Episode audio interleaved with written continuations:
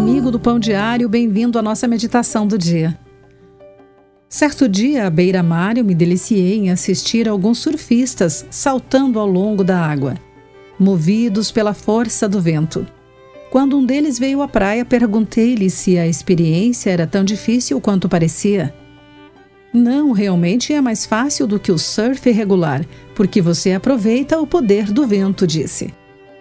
Depois, enquanto caminhava pelo mar, pensando na capacidade do vento não só para impulsionar os surfistas, mas também para chicotear meu rosto com o meu cabelo, parei para refletir sobre o nosso Deus, o Criador. Como vemos no livro de Amós do Antigo Testamento, ele forma os montes e cria o vento e faz da manhã trevas. Através deste profeta, o Senhor lembrou o seu povo de seu poder ao chamá-los de volta para si. Por não terem obedecido ao Senhor, Deus disse que se revelaria a eles.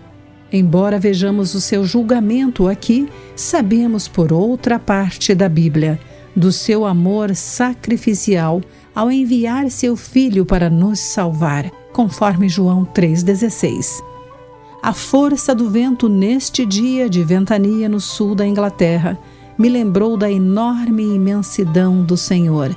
Se você sente o vento hoje, pare e reflita sobre o nosso Deus Todo-Poderoso.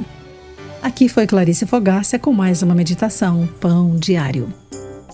Acesse o nosso site pãodiário.org. Para conhecer nossos recursos e solicitar o seu devocional Pão Diário, nos escreva através do e-mail rádio@pãodiario.org.